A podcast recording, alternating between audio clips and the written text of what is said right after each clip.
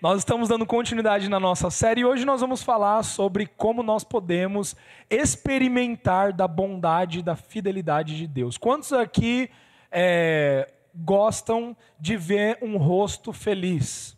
Gostam de ver um rosto que reflita bondade? Você concorda comigo que quando você olha para o rosto de alguém, você consegue ver se aquilo ali tem bondade ou maldade? Né? Às vezes você olha assim, já está estampado na cara da pessoa. Às vezes a gente conhece algumas pessoas que até conseguem fingir por um certo tempo.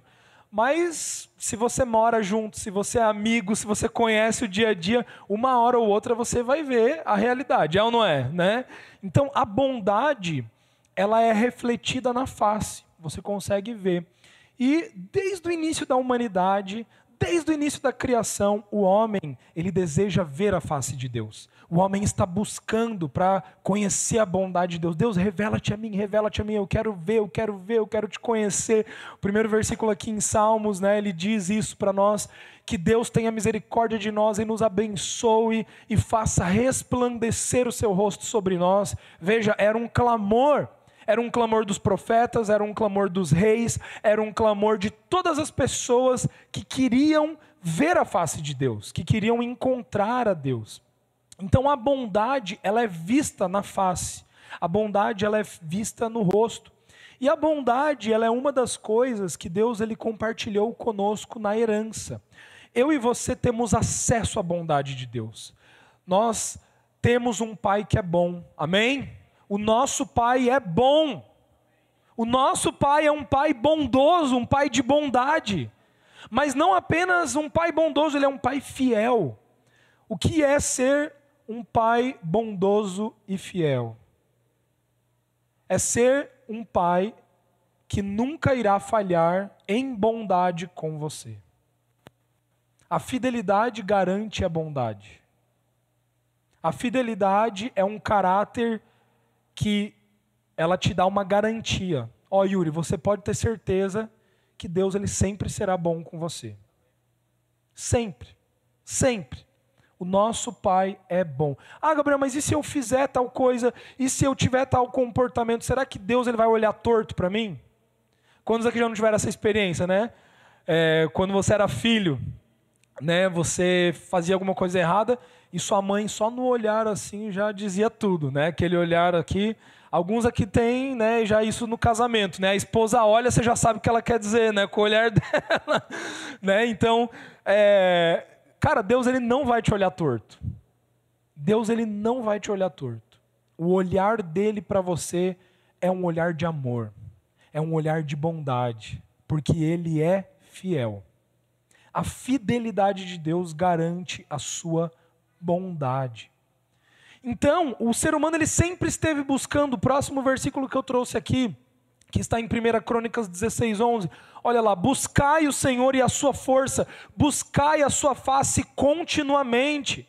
Então havia essa busca, eu quero conhecer a Deus, eu quero saber mais de Deus. Por quê? Porque no Antigo Testamento, antes de Cristo Jesus, antes de Cristo Jesus vir à terra, ninguém viu a Deus. Nenhum ser humano, de fato, conhecia Deus em sua plenitude. Né? As pessoas dizem, ah, Deus é, é Jeová Nissi, é minha bandeira, é o Senhor dos Exércitos, é isso, é aquilo. Vários nomes de Deus, mas nenhum deles conseguia explicar quem Deus era. Nenhum deles trazia uma verdade completa sobre quem ele era. Você concorda comigo que se você tiver apenas 5% de uma verdade que ela é composta de 100%, na verdade você não tem a verdade. Por quê? Porque se você só conhece 5% de uma verdade, se alguém vier para você e falar, ó, oh, eu acho que aquilo é dessa maneira, você vai falar, puxa, é verdade, pode ser. Por quê? Porque você não conhece a plenitude. Então, antes de Jesus vir, não havia verdade no mundo. Jesus não é a verdade, o caminho, a verdade e a vida para o Pai? É ou não é? Se Jesus é o único caminho, a única verdade, então não tinha verdade antes de Cristo. O ser humano não conhecia a totalidade da verdade de Deus, por causa do pecado, por causa dessa separação, dessa falta de paz que havia entre a humanidade e Deus. Então o homem, ele tinha essa busca incessante, eu preciso ver a Deus, eu preciso conhecer a Deus, eu preciso subir no cume do monte, eu preciso tocar, eu preciso tocar, né?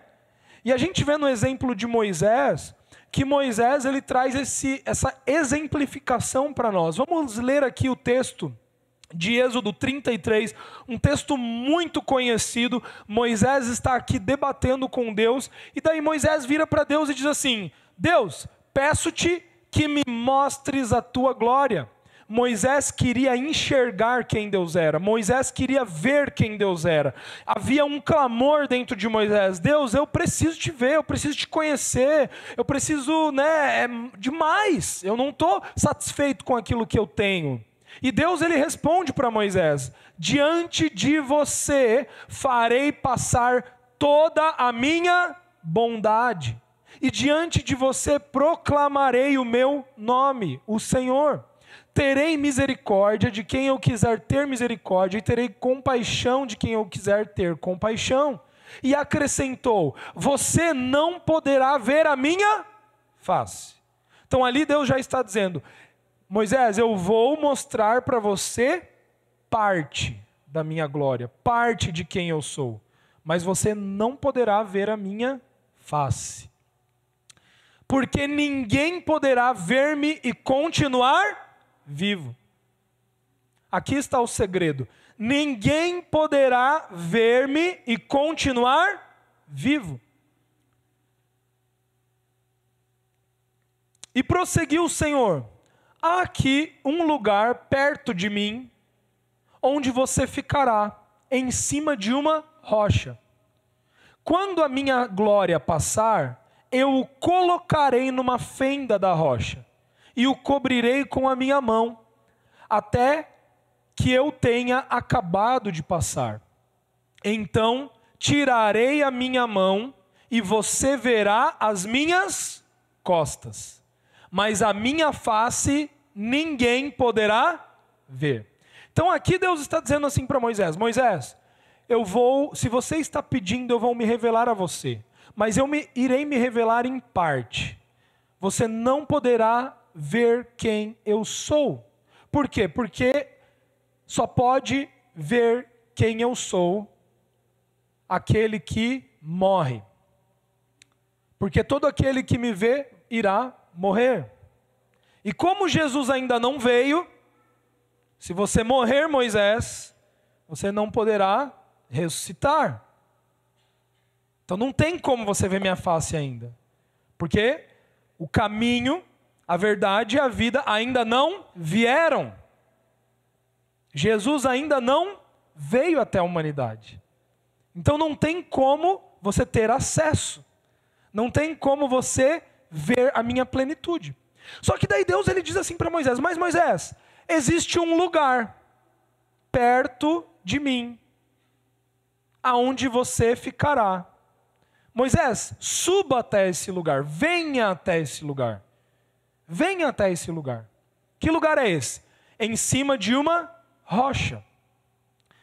Não vamos nos esquecer que um lugar perto de Deus não é um lugar em Deus. Um lugar perto de Deus não é um lugar dentro de Deus. É diferente. Tudo que a humanidade tinha até Cristo Jesus era um lugar próximo de Deus, perto de Deus. Mas não havia paz, não havia plenitude, não havia completude. Então, o primeiro lugar aqui que se refere, Elias, pode colocar aqui para mim, é em cima da rocha. E este lugar em cima da rocha, a pedra, a rocha, ela significa o quê? A lei.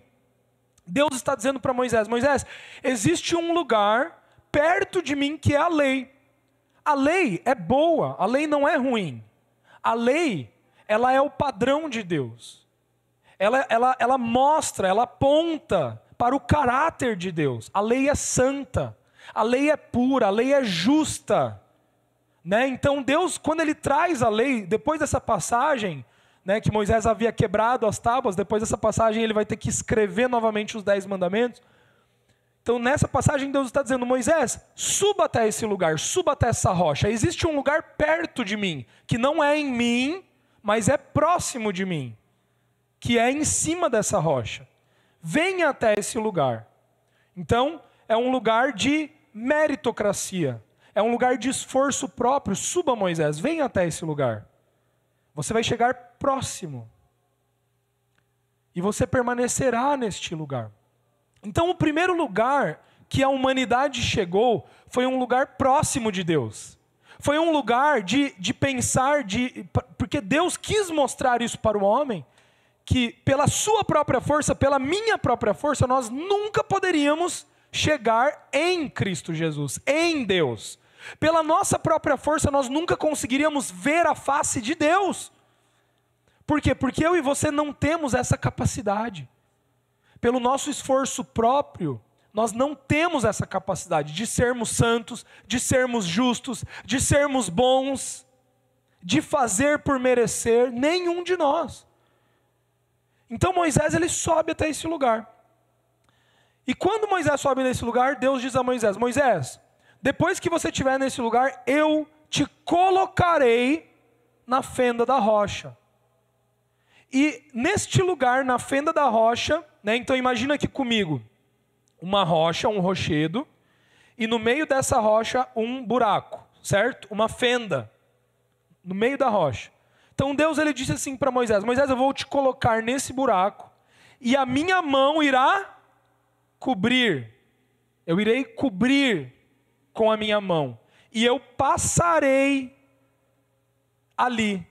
Quando eu passar, eu irei remover a minha mão, e você verá as minhas costas. Mas você não poderá ver a minha face. Então, o que, que Deus está dizendo para Moisés? Moisés, eu irei te mostrar parte de mim. Eu irei te colocar em um lugar onde você conseguirá ver parte de mim. Este segundo lugar, a fenda da rocha, é um lugar escuro, é um lugar de morte, é um lugar de trevas. A fenda da rocha é um lugar escuro, é um lugar de passagem. A fenda da rocha não é um lugar para se permanecer.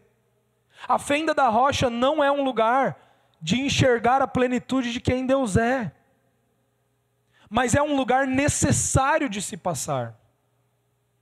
Então, Deus ele coloca Moisés nesse lugar. Agora, em Jesus Cristo, pode, ser, pode colocar o próximo para mim, Elias. Em Jesus Cristo, nós vemos a revelação da plenitude de quem Deus é. Jesus ele vem para colocar a humanidade em uma posição que possibilitasse ter a visão da bondade. Jesus Cristo ele vem para nos colocar em um lugar em que nós podemos enxergar Deus por quem Ele é.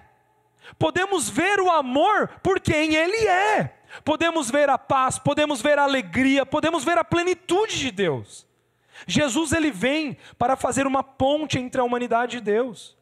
Jesus ele vem para conectar homens, mulheres a um pai, para trazer a filiação, para trazer a herança.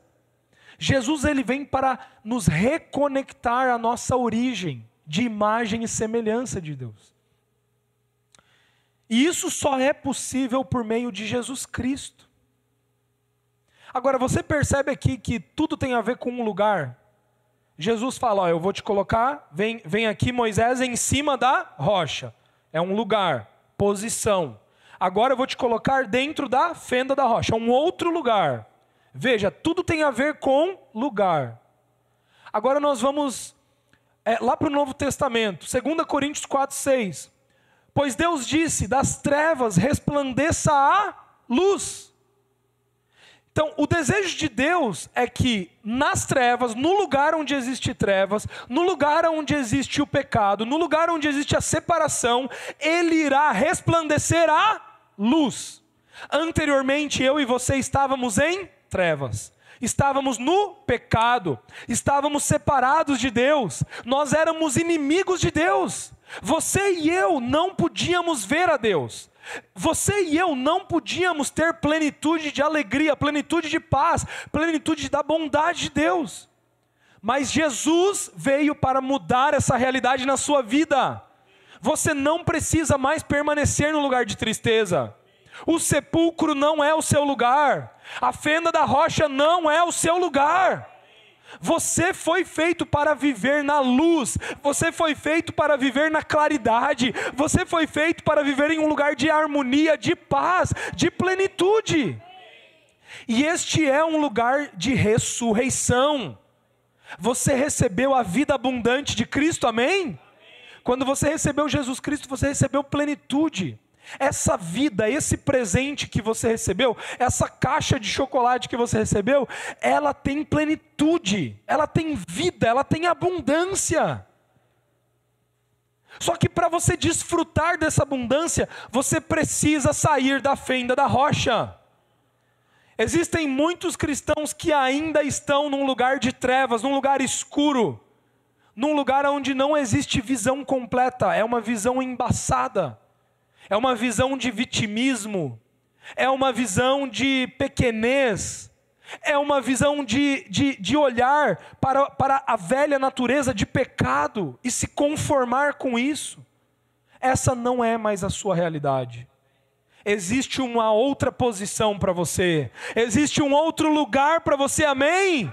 Jesus Cristo então ele vem e Deus ele diz das trevas resplandeça a luz. Olha só, ele mesmo brilhou em nossos corações.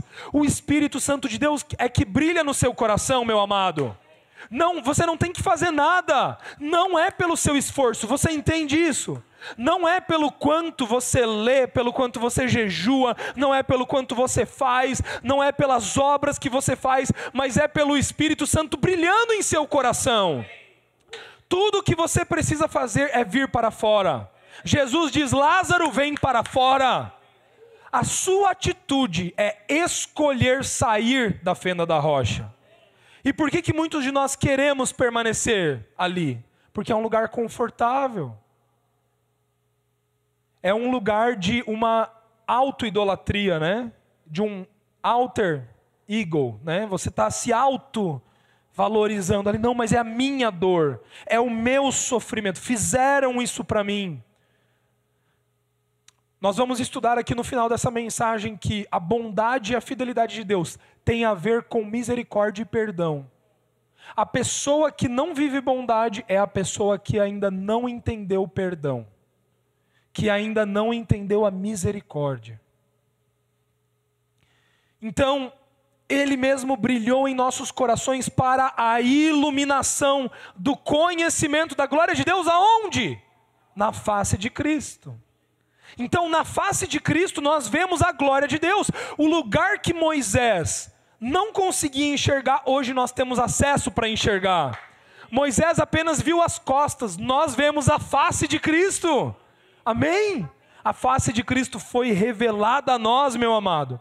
E quando você enxerga a face de Cristo, você pode enxergar a plenitude de Deus. Ao olhar para a face de Cristo, você está olhando no espelho. Sabia disso? A pessoa que olha para a face de Cristo se vê diferente. Mas a pessoa que só olha para as costas ainda continua se vendo como pecador, ainda continua se vendo como errante, ainda continua se vendo como desgraçado, ainda continua se vendo como pequeno. Mas aquele que olha na face de Cristo é corajoso, é ousado, é alegre, tem paz, tem bondade, porque se vê em Cristo. Então vamos entender o que Jesus fez. Quantos querem entender o que Jesus fez? Vamos para Mateus 27, olha lá.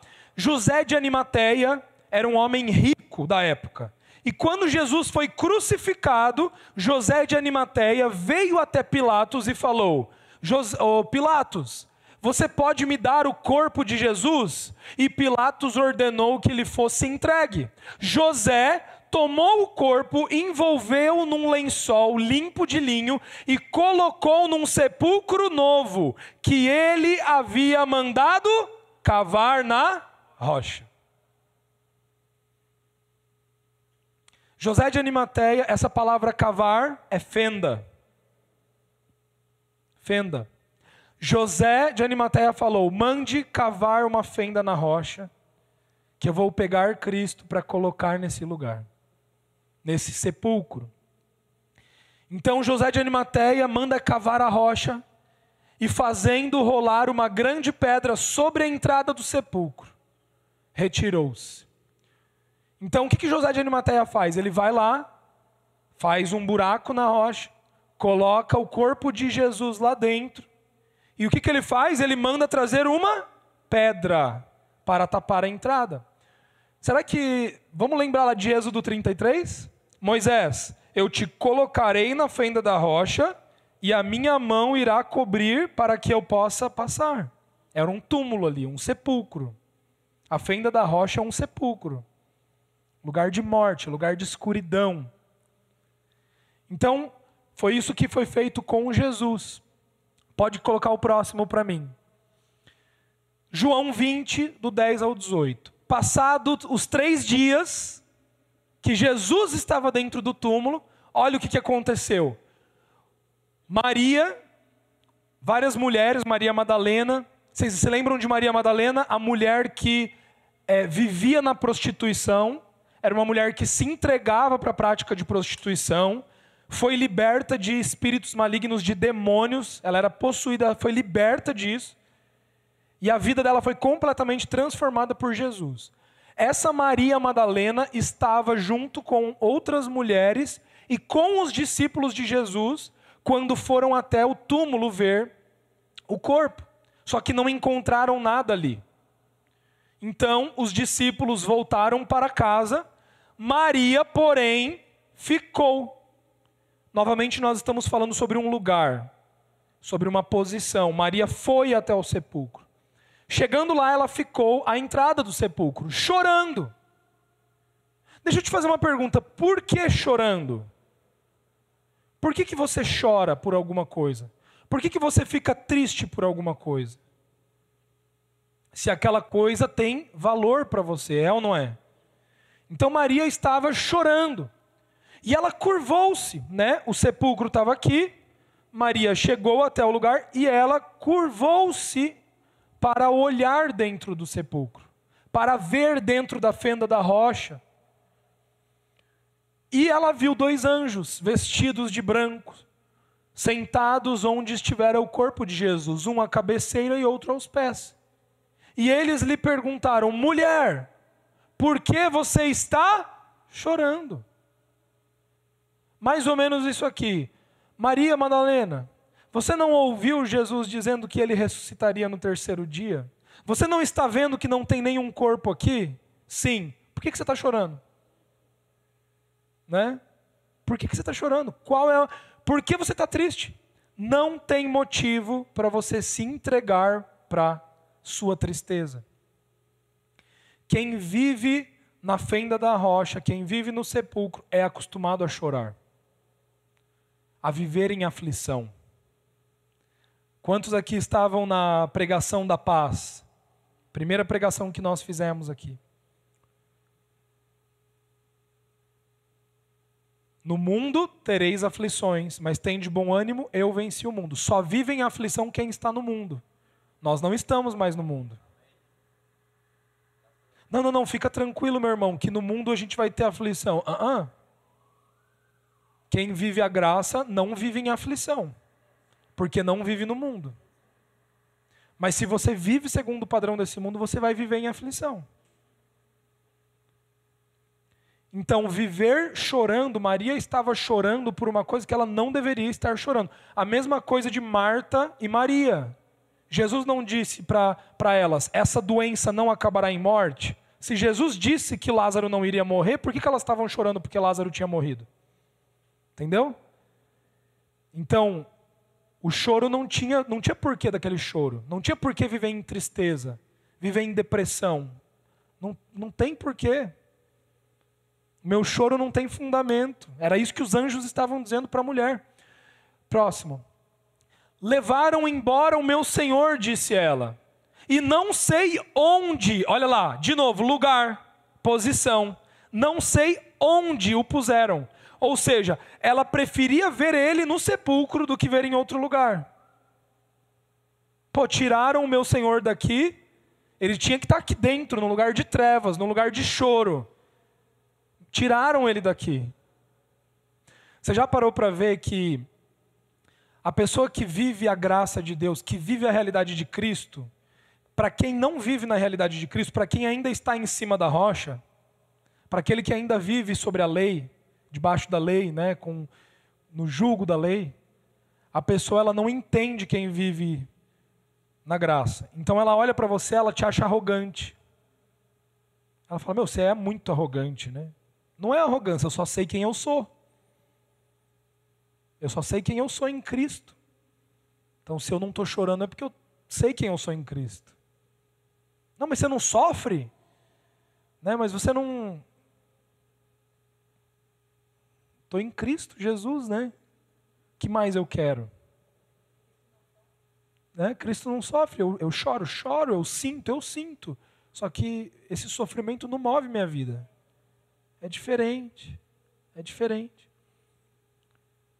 Então, quem vive debaixo da lei, quem ainda está na fenda da rocha, não entende aqueles que já estão fora do sepulcro com Cristo.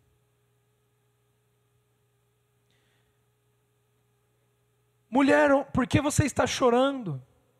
Né? Porque eu não sei onde colocar o meu Senhor. Nisso ela se voltou. Olha só, nisso a mulher, onde que a Maria Madalena estava agora? Dentro da rocha. Ela estava no sepulcro, certo? Ela se curvou, entrou lá dentro para ver se Jesus estava lá dentro. Onde que, onde que Maria Madalena está agora? Na fenda. Só que agora Maria Madalena, ela se vira. A mesma coisa que Moisés em Êxodo 20, em 33. Maria Madalena está tendo a mesma experiência que Moisés teve na fenda da rocha. E Maria Madalena, ela se vira e ela olha para fora. Jesus está lá fora. E ao olhar para fora, ela vê, só que ela não reconhece.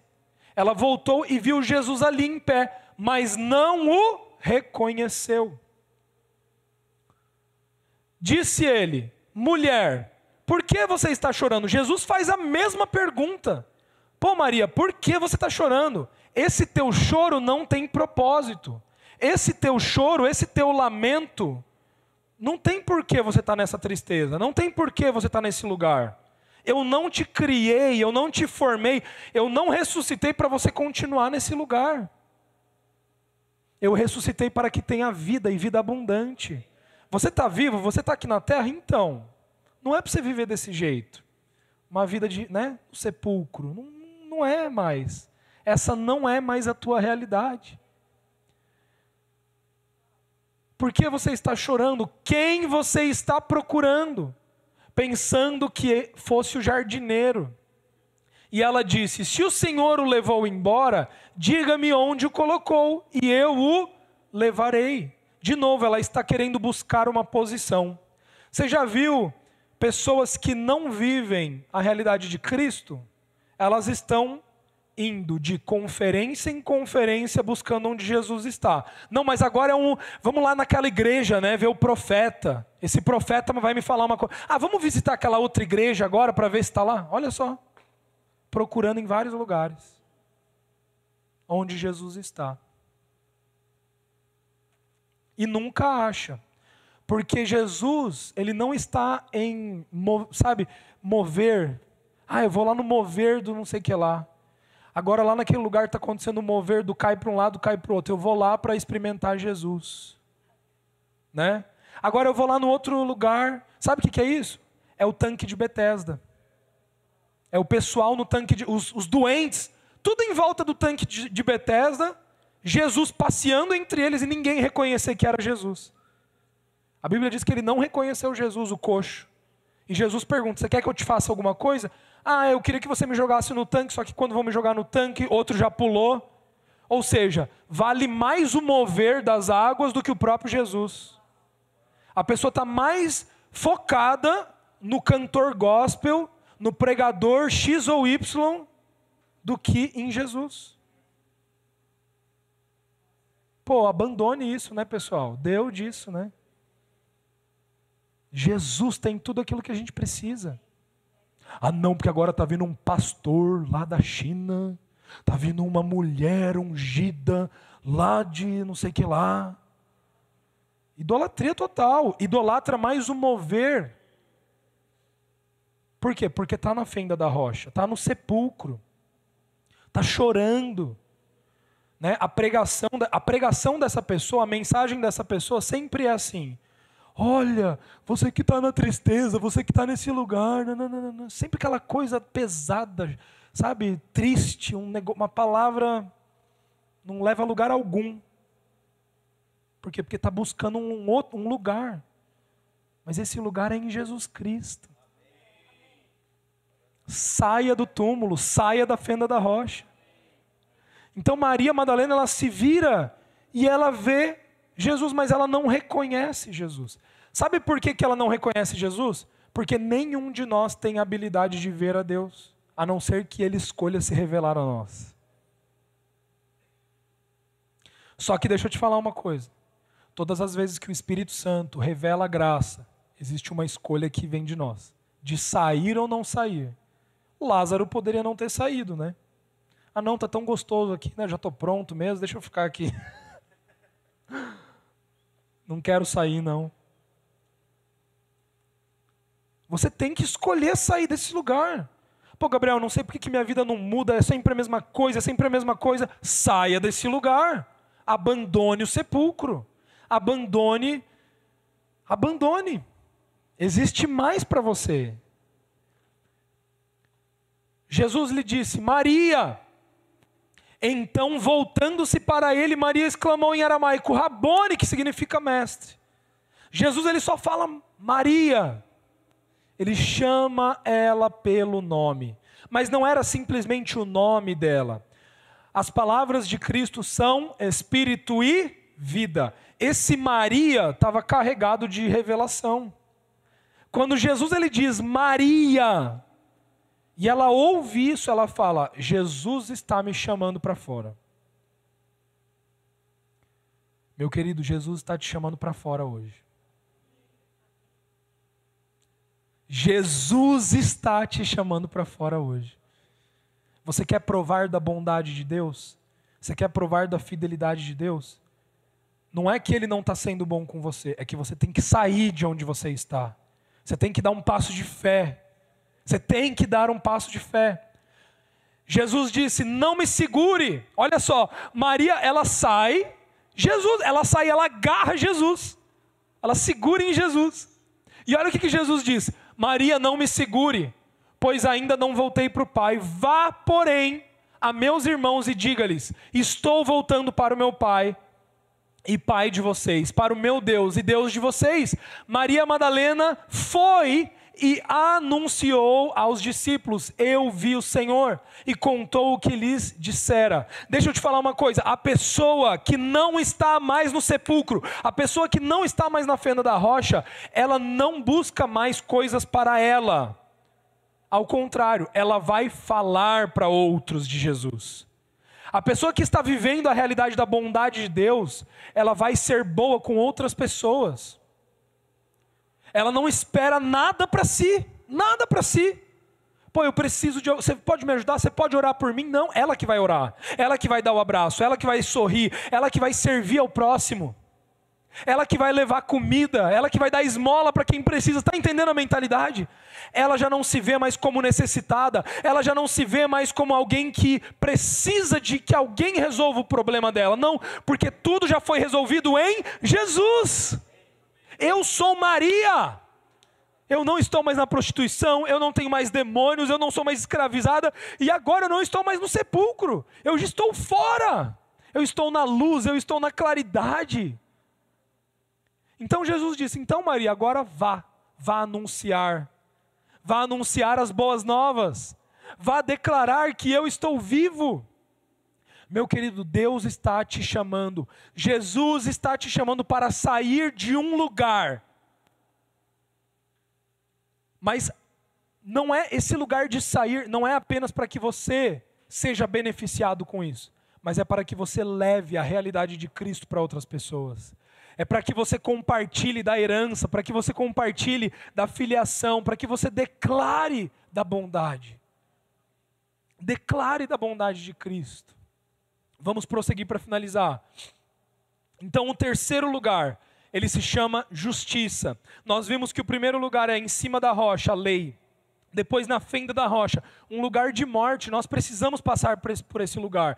Meu querido, você precisa passar pelo lugar de morte o lugar de decretar o seu atestado de falência. Jesus, sem ti eu não consigo, eu dependo de ti, eu não consigo mais, eu não sou bom o suficiente, eu não sou santo o suficiente, eu não sou digno o suficiente, mas se você me chamar, eu vou.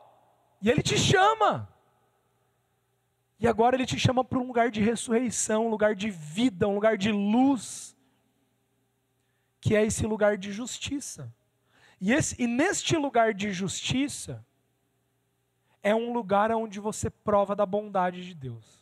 Só pode provar da bondade de Deus quem se encontra na justiça, quem se vê como justo, quem compreende a justiça de Deus. Próximo, Elias. O sepulcro não é o seu lugar. Amém? Diga assim comigo: o sepulcro não é o meu lugar. O lugar de morte não é o meu lugar o lugar de infelicidade não é o meu lugar. O lugar de falta de paz não é o meu lugar. O meu lugar é o lugar de alegria, de amor, de paz, de justiça, de bondade, de fidelidade, de mansidão, de domínio próprio. É isso. Olha só. Gente, isso é vida. Cristo é vida. Estar em Jesus, isso é a verdadeira vida. Não é no lugar de ficar choramingando. Choramingar não é para nós. Chorar pelo leite derramado não é para nós. Tá, me bateram? Tudo bem, eu te perdoo.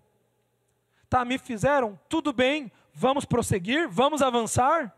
Tudo bem, aconteceu esse problema? Ok. Você, meu irmão, minha irmã, não é o problema. Vamos avançar junto comigo para fora? Vamos!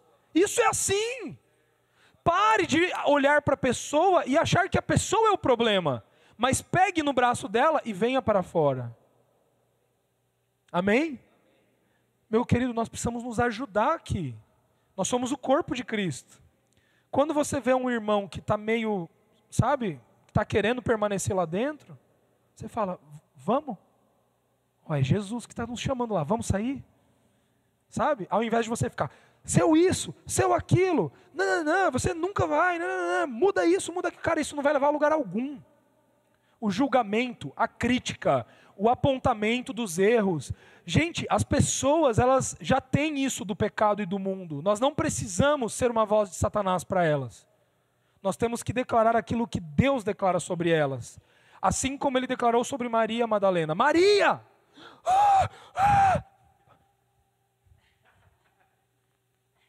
Declare aquilo que Deus diz sobre, sobre as pessoas. Você é uma amada, você é um amado, você é perdoado. Você é um filho, você é uma filha, você é um herdeiro. Amém? Isso é assim. Sepulcro não é o nosso lugar. Vamos continuar. Salmos 34, 8. Olha só, provem e vejam como o Senhor é bom. É como se Jesus estivesse dizendo para Maria: Maria, prove e veja como eu sou bom. Venha, venha. Jesus lá para a mulher samaritana: prove dessa água. Se você provar dessa água viva, essa água se tornará uma fonte em você. Prove e veja como eu sou bom. Prove e veja da bondade de Deus, como é feliz o homem que nele se refugia. É em Cristo, não é na fenda. Não é na fenda. Ah, eu preciso ir para a fenda da rocha. Não, não precisa. Você precisa passar por ela, mas passou, saiu. Bora. É em Jesus, é em Cristo. Amém? Tem que chorar, tem que chorar, tem que, tem que se derramar, tem, mas vamos para Cristo. Vamos para Cristo, vamos para o lugar de luz, vamos para a ressurreição, vamos para a vida. Vida abundante, amém? Vamos lá, próximo. Salmo 145, 17. O Senhor é justo em todos os seus caminhos e bondoso em tudo que faz. O nosso Pai é bom em tudo que faz. em tudo que faz. Ele é bom. Ele é bom em todo o tempo. Amém? Amém. Vamos lá. Salmos 23, 6. Sei que a bondade e a fidelidade de Deus me acompanharão todos os dias da minha vida e habitarei na casa do Senhor enquanto eu viver. Sabe o que é a bondade e a fidelidade de Deus te acompanhar? É o seguinte: você só vai e a bondade e a fidelidade te acompanham. Você não precisa ficar preocupado. Pô, Jesus, eu acabei de sair do sepulcro, mas será que eu vou lá falar? Será que eles vão me ouvir? Será que eles vão considerar aquilo que eu estou falando? Eu estou pouco me lixando se vão considerar ou não. Só vai. A bondade vai junto contigo. A fidelidade vai junto contigo. Não se preocupe. Sabe, às vezes a gente se preocupa com tantas coisas que a gente não deve se preocupar. A bondade de Deus está contigo. A bondade de Deus está contigo. Amém? Avance, revista-se da bondade. O que é você se revestir da bondade? É você usar a bondade de Deus como sua roupa. Ah, que roupa que você vai pôr hoje? Ah, eu vou pôr bondade, né? Pô, que roupa bonita que você está usando. Ah, gostou? Bondade. Sabe o que é bondade? A pessoa ela olha para você, ela vê bondade. Imagina, você está olhando para Jesus, o que, que você vê? Eu vejo bondade em Jesus. Eu vejo a face de Deus. Eu vejo a glória de Deus em Cristo. Quando as pessoas olham para você, elas precisam reconhecer a bondade. Para aquele que tem o dom de discernimento de espíritos, ou que tem uma vida no espírito, quando você olha uma pessoa que ela tem maldade, ela pode até estar tá sorrindo para você, mas você vê mal, você sabe que tem maldade ali. Ela não tem como esconder. Porque bondade e maldade não se esconde, se vê na face. Entende? Aquele que tem Cristo tem bondade as pessoas olharão e elas reconhecerão em você a bondade de Cristo. Você é bom. Você é bom. Por quê? Porque bondade não é fazer. Bondade é ser. Deus não faz bondade. Deus é bom. Ele é. A bondade de Deus não é um caráter de ação. A bondade de Deus é um caráter de quem Ele é. Ele é bom. Se, se tudo que eu falei aqui de manhã você não pegou, pegue isso que eu vou te falar agora. Muitos cristãos acham que a bondade de Deus é: poxa, ganhei um carro novo, Deus me deu, olha como ele é bom. Poxa, comprei essa minha casa própria, olha como Deus é bom. Nossa, olha minha família, está todo mundo saudável, olha como Deus é bom. Se você caracteriza a bondade de Deus por coisas materiais que você está vendo que estão acontecendo, você vai se frustrar. Porque a bondade de Deus ela não tem a ver com aquilo que é feito, mas a bondade de Deus tem a ver com quem ele é, com aquilo que já ele já fez em Jesus Cristo. Deus, ele foi bom com você porque em misericórdia ele te perdoou. A bondade de Deus é revelada na misericórdia. Depois pega Êxodo 33 e lê de novo, você vai ver que tem misericórdia e perdão. A bondade de Deus ela é revelada na misericórdia e no perdão. O que, que é misericórdia? É Deus não dar para você aquilo que você merecia. O que, que eu e você merecíamos? A morte, a separação eterna dele. Por exemplo, você foi lá e você assassinou alguém. O que, que você merece perante a lei brasileira? Ser preso. Cumprir anos de cadeia por aquilo que você fez. É ou não é? É como se Deus, como juiz, viesse e falasse assim: Olha, eu estou removendo a sua pena. Eu tive misericórdia de você. Então, quando Deus ele teve misericórdia, ele removeu o nosso escrito de dívida. Só que não somente isso, ele nos perdoou. O que é perdoar? é ele olhar para você e não ver mais aquilo que você fez ou quem você era. O perdão de Deus é o que gera justiça. Então, Dani, quando Deus Pai ele olha para você, em misericórdia ele te perdoou, ele enxerga Jesus Cristo. Ele enxerga a perfeição. ele enxerga a vida. Tá entendendo? Então, por que, que Deus é bom? Porque ele nos perdoou em misericórdia. Deus não é bom porque o candidato X ou Y foi eleito no Brasil. Pô, para, né? Olha que ridículo. Ah, Deus é bom porque agora eu tive um aumento de salário. Deus é bom. Se você, sabe, se você coloca isso no dia que no dia mal que você passar aqui na terra, daí Deus não é bom? Daí Deus não está sendo bom com você? Pô, eu tive uma perda, não sei que lá, não sei que lá. Deus não é bom? Pô, bati o carro, Deus não é bom? Olha só que pequeno esse entendimento, né? Para quem está na fenda da rocha tem esse entendimento. Por quê? Porque vê Deus pelas costas. Não enxerga a face de Deus, não enxerga a plenitude de Deus. Quem não entende graça nunca conseguirá viver a bondade de Deus. Mas quem vive pela graça, pô, meu pai é bom. Meu pai é bom porque ele me perdoou em misericórdia. Cara, isso muda as coisas. Isso sustenta a minha vida. Isso me sustenta nos dias bons e nos dias maus. Quando está tudo bem, quando está tudo mal. Né? Amém? Revista-se de bondade. Colossenses 3,12, olha só. Portanto, como povo escolhido de Deus, santo e amado, revistam-se de profunda compaixão, bondade, humildade, mansidão e paciência. Próximo.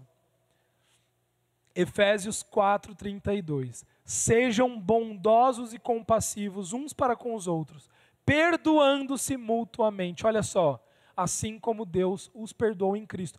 Olha que engraçado. A bondade, se você entende a bondade de Deus, o resultado da bondade é o perdão. É o perdão. Nós só vamos conseguir viver a bondade de Deus aqui no nosso meio quando nós começarmos a nos perdoar mutuamente.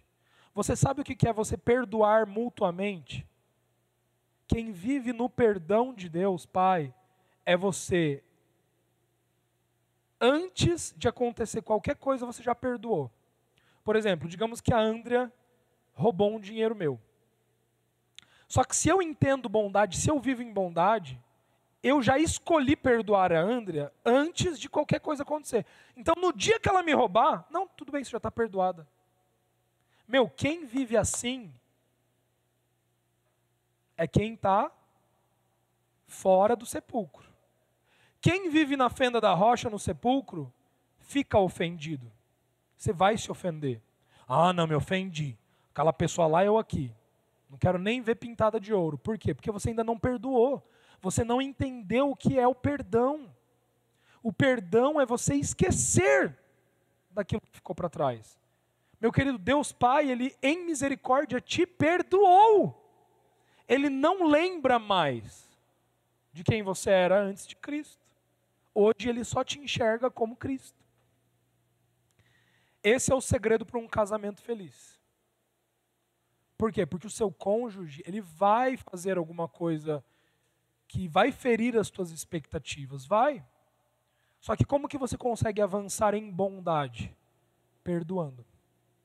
E perdoar não é dizer, não é guardar no bolso, né?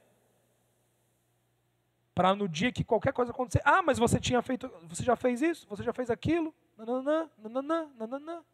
Não, eu preciso pegar tudo isso e queimar. Queimar, jogar fora, jogar fora. Só assim eu vou conseguir avançar. Só assim eu vou conseguir provar da bondade de Deus. E assim como Maria, Jesus ele nos chama a vivermos esse estilo de vida de bondade. A pessoa que desfruta da herança é a pessoa que vive em bondade. Eu sou bom como meu pai é bom. Por isso eu perdoo em misericórdia. Amém? Eu acho que é isso, né? Lucão, meus queridos, vamos orar. Vamos orar. Jesus está te chamando para fora.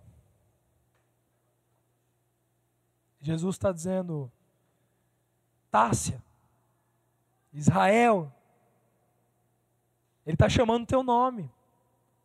Jaqueline. Ele só está dizendo o teu nome. Arthur. Gui. Ele está te chamando. Essa decisão de sair é sua. É sua. Amém? Vamos fechar os nossos olhos. Eu gostaria de orar. Pai Celestial, obrigado. Obrigado porque em Jesus nós temos a revelação completa de quem Tu és. Em Jesus Cristo, na face de Cristo, nós podemos ver a Tua bondade, nós podemos ver a Tua fidelidade, nós podemos ver a Tua graça, o Teu amor por nós. Obrigado, Pai Celestial, porque em Jesus nós podemos desfrutar de uma vida e uma vida abundante. Nós podemos desfrutar da claridade, da luz, da revelação, da ressurreição. Obrigado, Pai Celestial, porque o sepulcro não é o nosso lugar. Nós podemos ter uma tristeza, nós podemos ter uma aflição, nós podemos ter uma, um dia de noite, um dia onde a dificuldade vem, como o dia mal vem para nós. Mas este não é o nosso lugar. O lugar de morte é um lugar de passagem para que nós possamos ver a Cristo Jesus. E hoje, Jesus, nós escolhemos sair deste lugar. Hoje, Jesus, nós escolhemos dar um passo de fé e, e ir até a posição de justiça que você já preparou para nós. Nessa manhã, nós recebemos de Jesus esta posição de justiça, essa posição de plenitude, essa posição de justiça, paz, alegria. Nós recebemos este lugar, nós olhamos na face de Cristo, nós olhamos na face de Cristo. Obrigado, Pai Celestial, porque nós podemos nos perdoar mutuamente. Eu declaro aqui no nosso meio que existe perdão. Eu declaro aqui no nosso meio que nós iremos perdoar uns aos outros, que nós iremos amar uns aos outros. Eu declaro que aqui no nosso meio não existem críticas, não existem julgamentos, não existem suposições, não existem ideias erradas uns sobre os outros, mas que aqui na igreja do Senhor Jesus Cristo nós podemos olhar uns para os outros e servir mutuamente uns aos outros em amor, em perdão, em justiça. Obrigado, Pai, porque quando nós olhamos para a face de Cristo, é como se nós estivéssemos nos olhando no, num espelho. Nós olhamos para a justiça, nós olhamos para a perfeição, nós olhamos para a completude, para a dignidade, para a justiça de Deus em Cristo. Obrigado, Pai, porque todas as coisas foram feitas novas em Ti as coisas antigas já se passaram, eis que tudo se fez novo, tudo se fez novo. É um novo dia, é um novo dia. O sol raiou e resplandeceu sobre nós a luz desse mundo, a luz de Cristo Jesus. Hoje nós vivemos em luz, hoje nós vivemos em Ti, hoje nós podemos desfrutar de uma realidade maravilhosa em Jesus. Obrigado, Jesus. Obrigado, Jesus. Obrigado, Jesus. Obrigado, Jesus. Obrigado, Jesus. Obrigado, Jesus.